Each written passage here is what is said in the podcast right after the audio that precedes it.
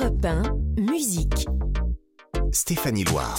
Bienvenue sur Europe 1 si vous venez de nous rejoindre. C'est musique qui démarre. Nos rendez-vous, ce sont les samedis et les dimanches de 16h à 17h. Et ici, dans cette émission, je reviens pour vous sur toute l'actualité musicale de la semaine, tout en traversant les parcours des artistes majeurs. Première info, si vous êtes amateur de vinyle ou à la recherche de la perle rare des vinyles, aujourd'hui, c'est le Disquaire Day. C'est une, une journée de soutien aux disquaires indépendants. Il se passe forcément quelque chose chez un disquaire près de chez vous, allez vous promener aujourd'hui. Et paf, ça scratch. Dans quelques instants, la talentueuse Jane sera avec nous sur Europe 1 pour nous présenter sa pépite d'album pop teinté de sonorités 70s. Il s'appelle The Fool.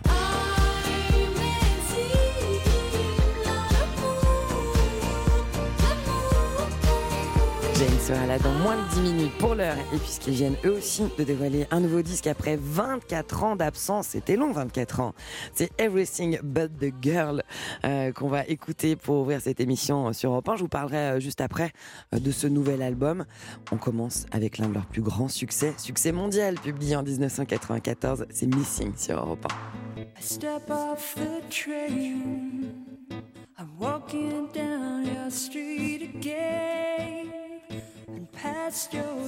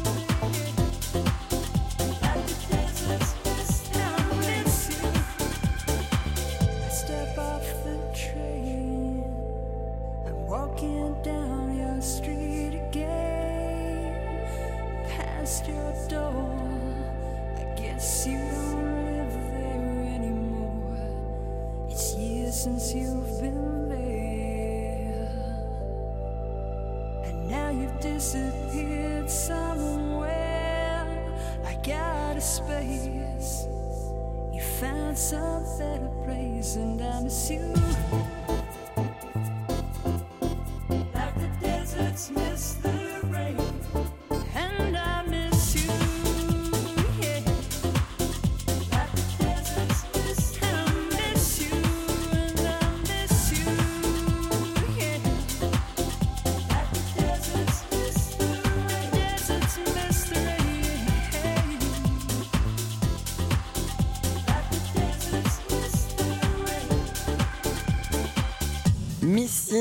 Tube mondial d'Everything But the Girl, groupe qui est enfin de retour après 24 ans d'absence. Ils viennent de publier un nouvel album. Alors, Everything But the Girl, hein, c'est un duo. C'est la rencontre d'une voix, une voix mélancolique, celle de la chanteuse qui est aussi auteure-compositrice, qui s'appelle Tracy Thorne. Et puis, c'est la rencontre aussi du talent euh, d'un guitariste, claviériste, producteur et chanteur qui s'appelle Ben Watt. Ils forment d'ailleurs un couple à la ville comme à la scène. En 1996, ce duo, il sort son neuvième album. Il s'appelle Walking Wounded. C'est un disque qui va rentrer directement dans le classement des meilleurs albums britanniques et qui contient entre autres ce tube Wrong.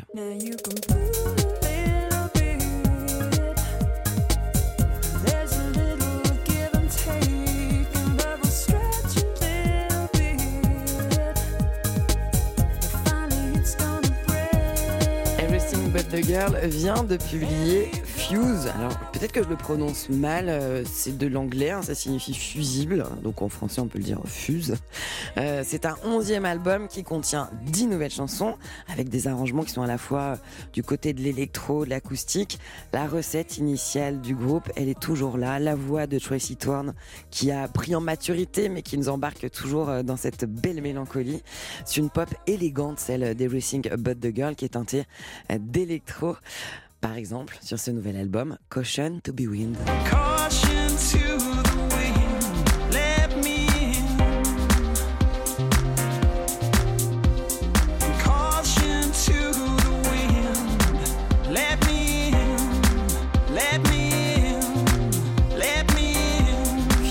C'est le nouvel album d'Everything But the Girl qui vient à peine d'être dévoilé. Allez, juste après la pause, mon invité du jour sera là. C'est Jane qui vient nous présenter un album gorgé de soleil marseillais qui s'appelle The Fool. À tout de suite.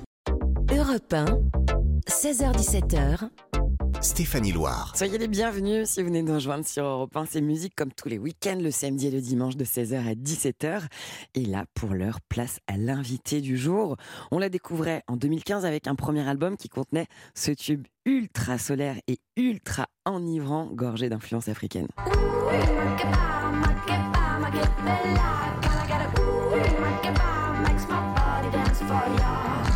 Un morceau qui est inspiré de son enfance. Elle a grandi à Dubaï, au Congo, avec des origines malgaches.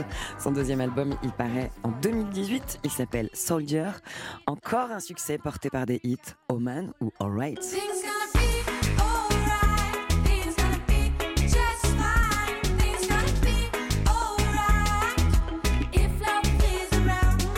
L'artiste qui arrive dans le studio d'Europe 1 est une auteure avec un E à la fin, une compositrice, une interprète originaire de Toulouse. Elle a passé les quatre dernières années de son existence sous le soleil de Marseille. Quatre années qui ont été fertiles car elle nous revient avec un nouvel album intitulé The Fool.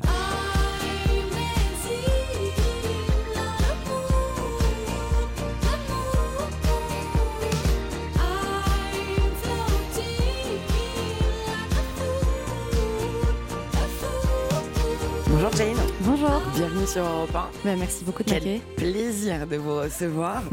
Euh, vous êtes à l'origine de succès internationaux qui ont vraiment euh, voyagé en- bien en dehors des, des frontières de notre pays euh, avec vos précédents albums. Vous cumulez plus de 2 milliards de streams sur les plateformes. C'est monumental. Je ne sais pas si même vous, vous, Non, je- vous, avez, vous pas arrivez à, à- représente. voilà, imaginez ce que ça représente 2 milliards d'écoutes euh, avec des tubes par exemple comme celui-ci encore comme. Come, come,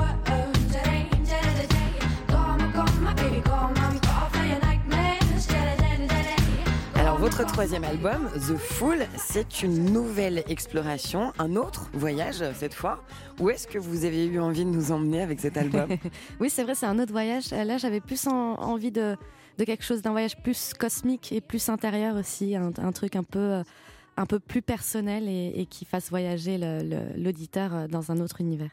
Alors lorsque vous nous emmenez à la conquête de contrées plus intimes, ça résonne comme ceci par exemple.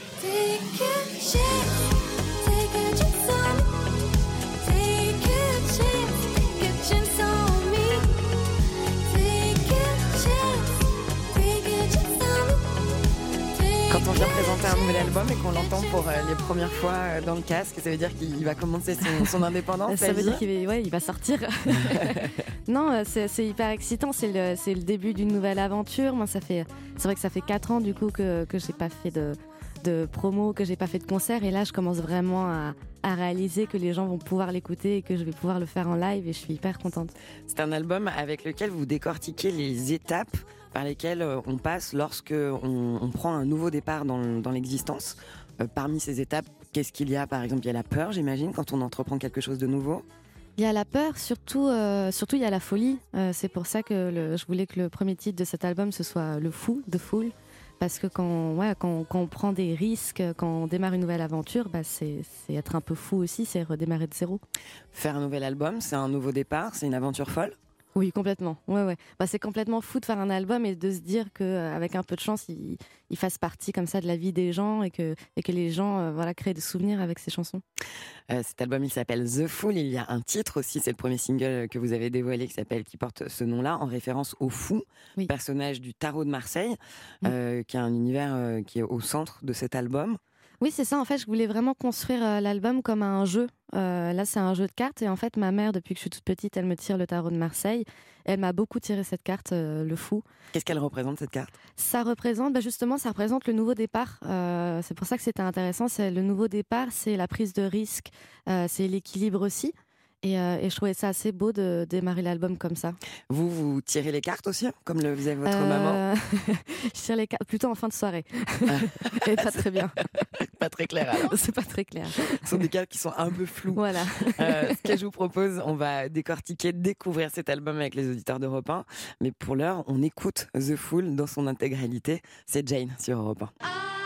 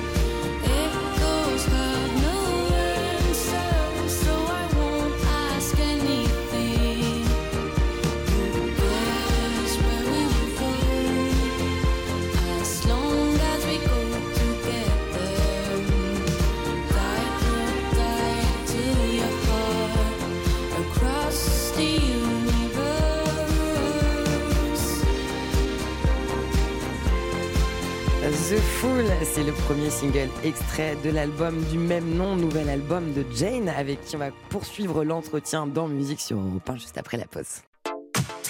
Europe 1, musique. Stéphanie Loire. C'est musique jusqu'à 17h sur Europe 1 et j'ai le plaisir d'être avec Jane qui nous présente son album The Fool. Alors euh, juste avant euh, la pause, on parlait euh, du tarot de Marseille qui est au cœur de votre album. Est-ce que vous avez interrogé les astres en le fabriquant? Euh, bah, du coup, j'ai beaucoup euh, essayé de, lier en fait les paroles aux cartes et aux, significations qu'elles ont. Et j'ai beaucoup fait de recherches sur le tarot de Marseille. Et ce qui était assez drôle, c'est que en fait, je me suis aperçue que le tarot de Marseille, c'était vraiment une tradition euh, plus qu'un jeu divinatoire. Que moi, il y a plein d'artistes. J'adore le surréalisme. Et il y a plein d'artistes que j'adore, euh, comme Salvatore Dali, André Breton, qui ont fait aussi leur tarot de Marseille. Et je trouvais ça assez chouette, en fait, sans le savoir, de participer à une sorte de, de tradition comme ça, de, le, de réinterpréter. Chaque chanson de cet album correspond à une carte du tarot de Marseille. C'est ça, oui. En fait, j'ai dessiné une carte de tarot de Marseille pour chaque chanson. Donc là, il y en aura 11 cartes. Et peut-être qu'après, je finirai parce qu'il y a 22 ac- arcanes majeures. Donc euh, après, il y aura peut-être un acte 2 à cet album.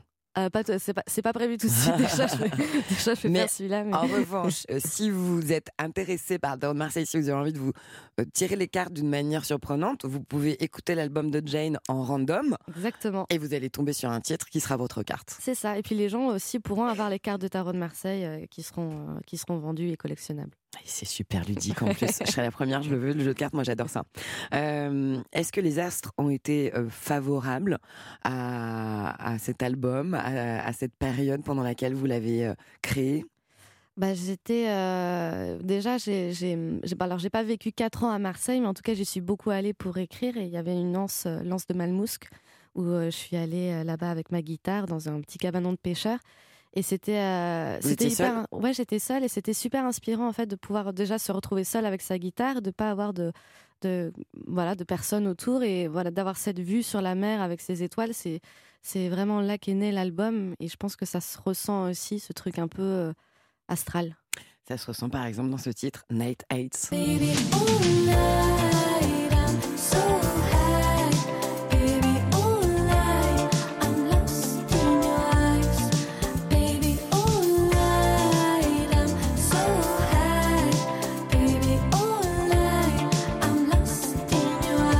Je trouve que dans cet album, euh, en le parcourant, les titres nous ont quelque chose de très lumineux et en même temps peuvent parfois nous embarquer dans une mélancolie mais qui reste très joyeuse.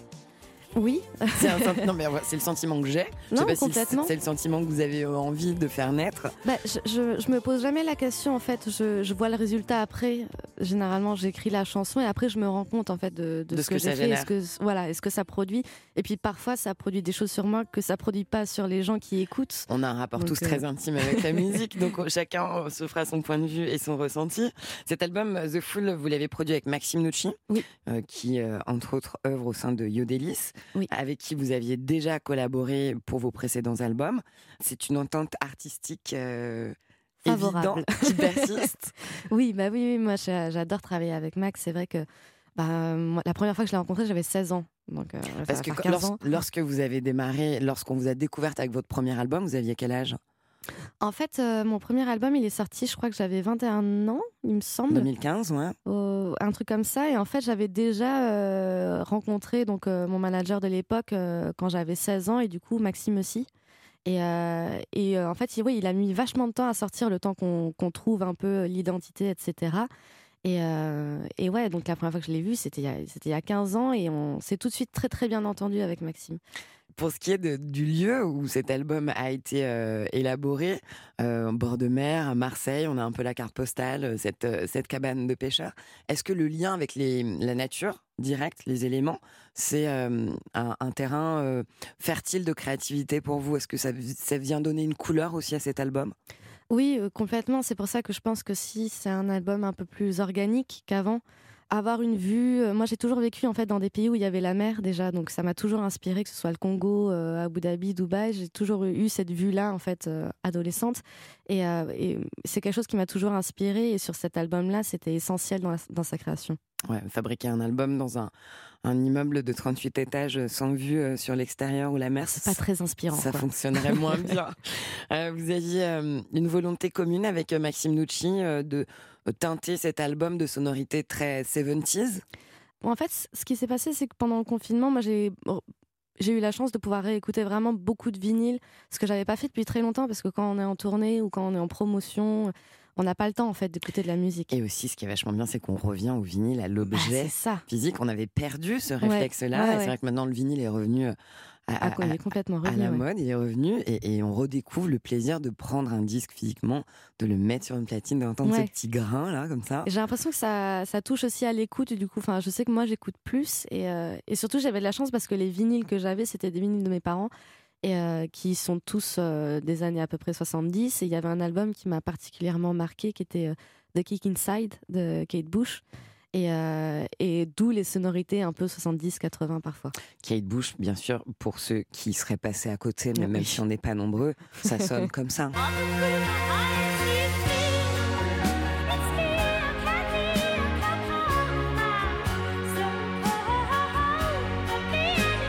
Kate Bush, une artiste qui influence euh, votre musique?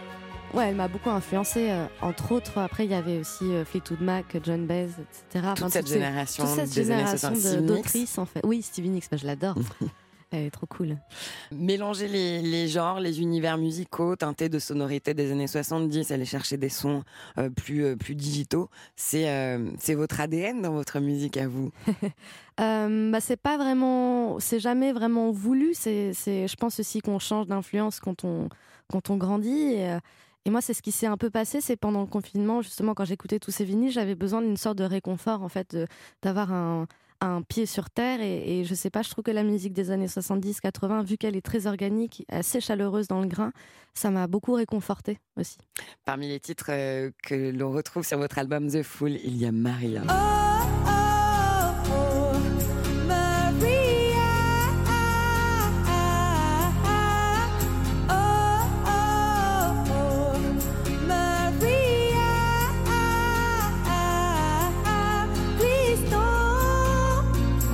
De Jane qui résonne dans cet album The Fool.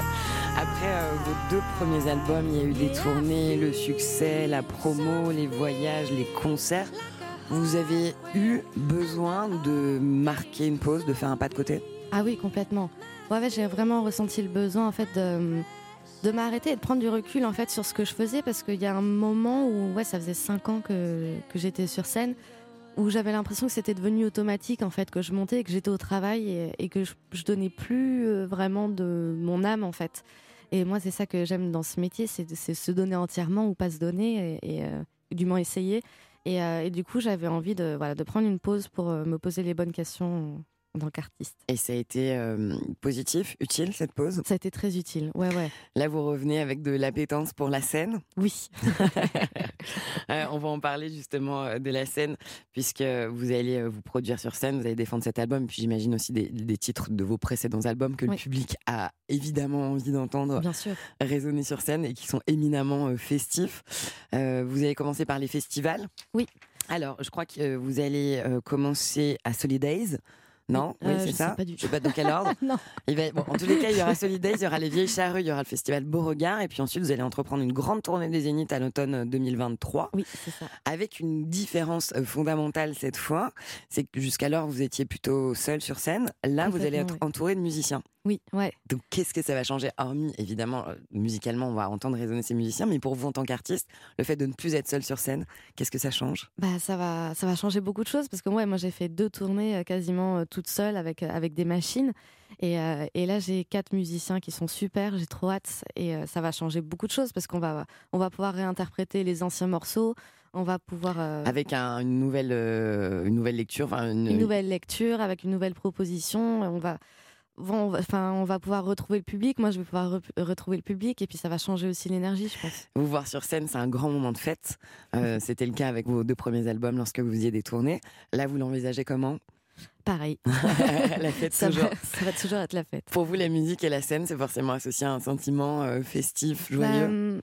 quand les gens vont voir un concert, c'est leur soirée en fait. Donc euh, ils s'organisent autour de ça et donc il faut que ce soit un moment, oui, joyeux, festif, c'est sûr. Comment vous vous sentez, vous, sur scène?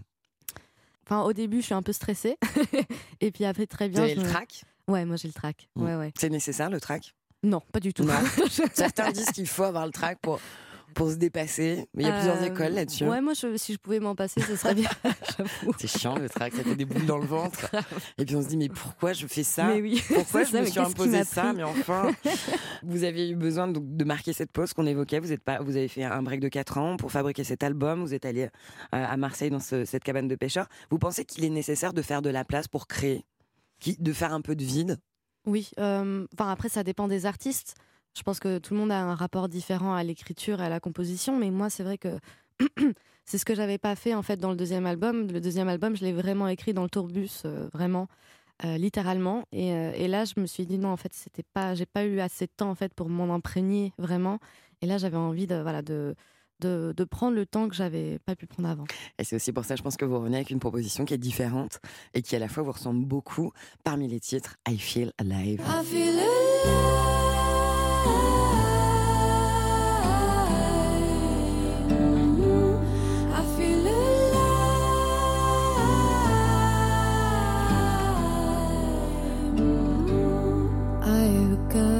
C'est fou parce que ce genre de chanson fait naître une nostalgie d'une époque qu'on n'a pas connue. c'est vrai. Et c'est un sentiment assez fou d'avoir la nostalgie d'une époque qu'on n'a jamais vécue. Euh, voilà, cet album, vous en avez euh, un petit panel. Je vous invite vraiment à l'écouter, euh, à vivre avec, à partager des bons moments euh, avec cet album et qui sera idéal pour l'été. Euh, partir en vacances, charger la voiture, mettre les valises, ouvrir les fenêtres et mettre du Jane à fond, ça va être bien avec le soleil. Vous allez pouvoir la retrouver sur scène notamment au Zénith d'Amiens le 20 octobre 2023, au Zénith de Montpellier le 26 octobre. Vous serez à Lyon, dans ma ville, à la halle Tony Garnier le 27 octobre, euh, au Zénith de Paris-la-Villette le 23 novembre et bien d'autres dates encore. Merci beaucoup Jane. Merci à vous. Et ça vous va si on conclut cet entretien avec Cosmic Love? Ça me va parfaitement. Je l'adore. sur cet album The Fool de Jane sur Europe 1. Merci beaucoup. Merci.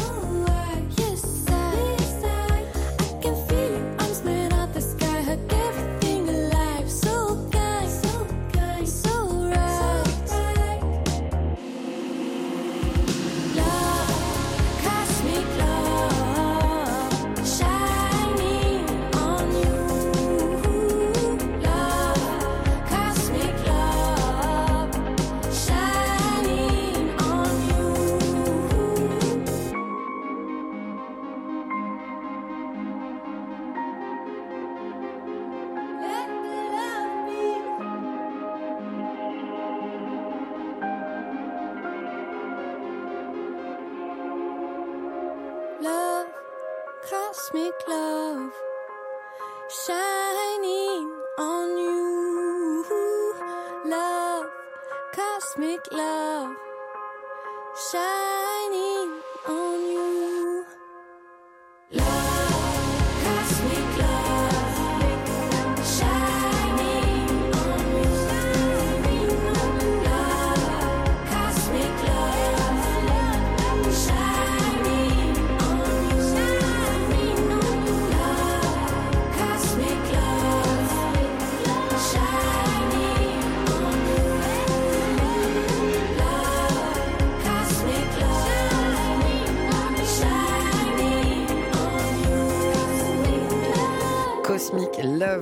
Titres du nouvel album de Jane qui s'appelle The Fool, juste après la pause. On continue notre grande traversée musicale et je vais vous faire redécouvrir une reprise d'une chanson des Beatles par Joe Cooker. C'était en 1969 à Woodstock. Restez là sur Europe 1. Europe 1, musique. Stéphanie Loire. Merci d'être là le week-end sur Europe 1 dans Musique. Vous le savez, euh, parmi nos rendez-vous, il y a la cover. C'est le moment, j'aime bien vous faire euh, découvrir des reprises de standards qui sont revus sur l'éclairage artistique d'un autre musicien qui vient lui apporter un souffle nouveau. Le titre original du jour, c'est un morceau des Beatles qui sortait en 1967 sur l'album Yellow Submarine. C'est With a Little Help from My Friends. What would you think if I sang out a tune? Would you stand up and walk out on me?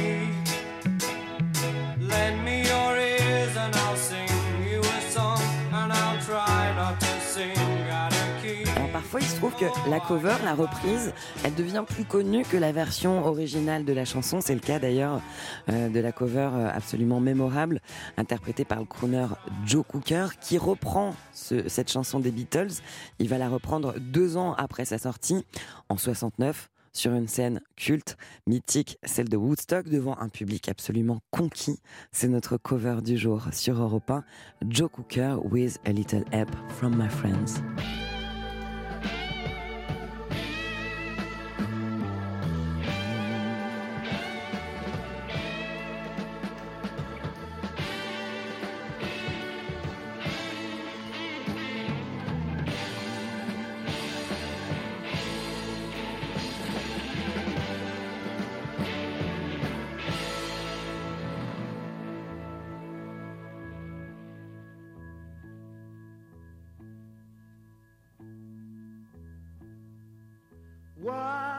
Would you do if I sang out of tune? Would you stand up and walk out on me? Lend me your ears and I'll sing you a song. I will try not to sing out of key. Yeah. Oh, baby, how you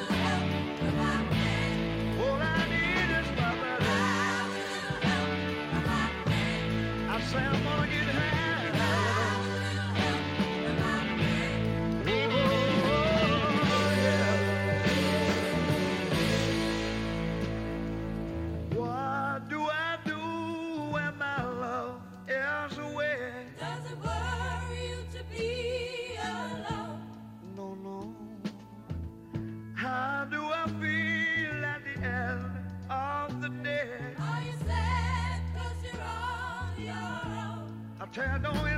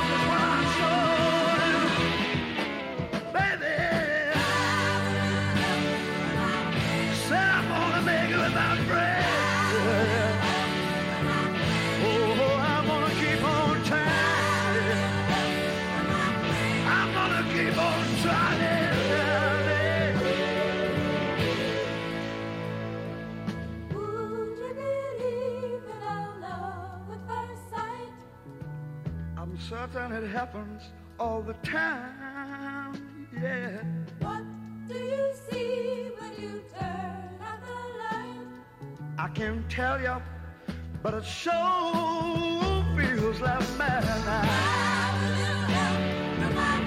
Don't you know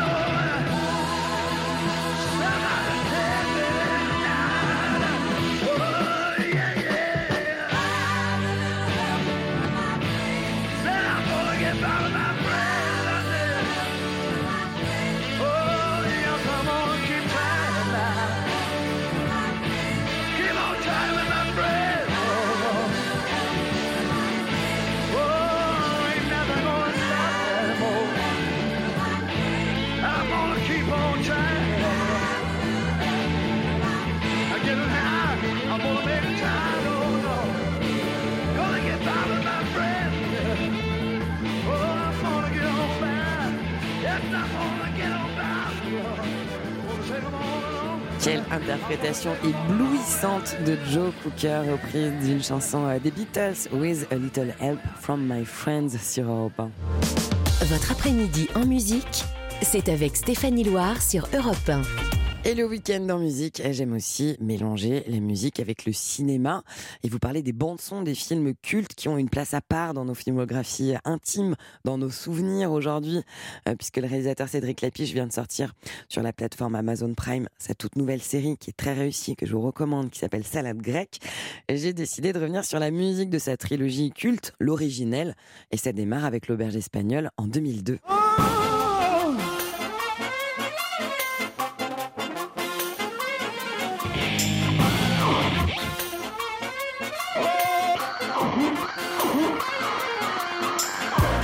Crackhead Unit qui va signer la bande originale de l'Auberge espagnole et la collaboration va continuer aussi d'ailleurs avec Cédric Lapiche et euh, Crackhead Unit pour les BO. Dans cette trilogie, on compte aussi bien sûr Les Poupées Russes qui sort en 2005.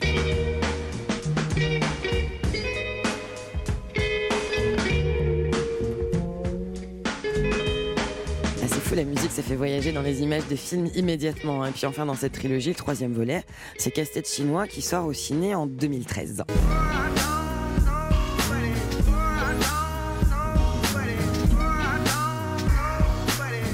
Chez Clapiche, la musique, elle tient toujours une place très importante dans ses films. Elle, vient donner l'allure générale, elle crée une, ambiance, elle apporte de l'émotion. D'ailleurs, on est pile dedans dans le premier volet de l'auberge espagnole avec un titre qu'il a utilisé de Radiohead qui arrive au tout début de l'histoire. C'est quand Xavier, le personnage principal interprété par Romain Duris, quand il vient d'arriver à Barcelone pour y faire ses études soi-disant.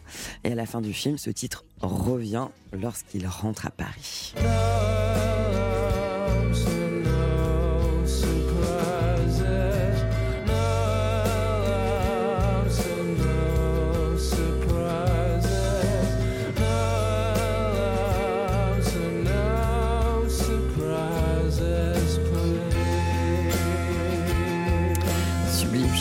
No Surprises.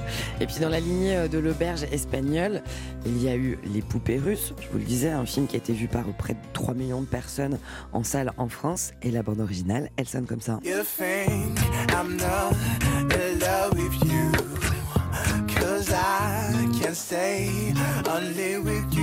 Allez, pour conclure ce moment dédié euh, au film de Cédric Lapiche et à leur musique, on écoute l'un des titres de la BO de l'auberge espagnole quand il s'agit euh, de raconter l'ambiance de la nuit étudiante à Barcelone, l'ivresse, l'insouciance de ces personnages. Lapiche, il choisit Aérodynamique de Daft Punk et forcément, ça devient culte. On écoute ces Daft Punk sur Europe 1.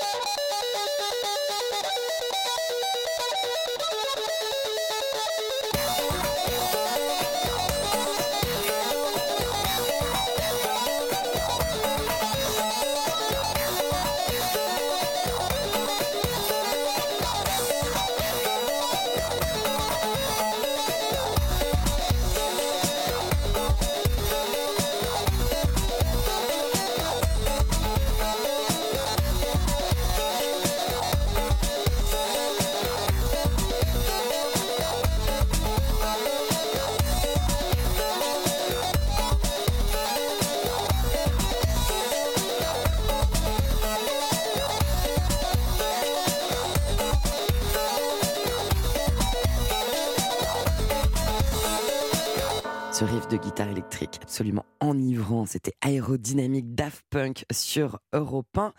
Un rendez-vous avec Daft Punk, ça fait toujours du bien. Et puisque je vous parle de rendez-vous, il y en a d'autres sur l'antenne d'Europe 1 tous les samedis et dimanches de 13h à 14h notamment.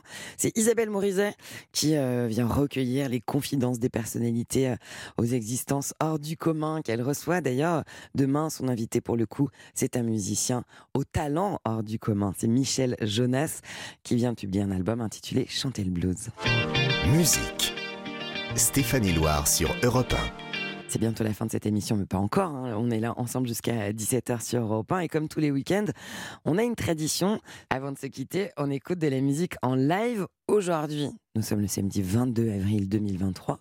Le samedi 22 avril 1959. Et il y a précisément 64 ans, Miles Davis terminait d'enregistrer l'un des plus grands albums de jazz de tous les temps, qui s'appelle Kind of Blue. Un an plus tard, à la fin euh, du mois de mars en 1960, il se produit sur scène avec un autre immense jazzman, John Coltrane. C'était à Paris, à l'Olympia, et je vous propose, pour conclure cette émission, d'écouter un moment de ce live d'anthologie avec un morceau classique parmi les standards du jazz. C'est So What et c'est sur Europe 1.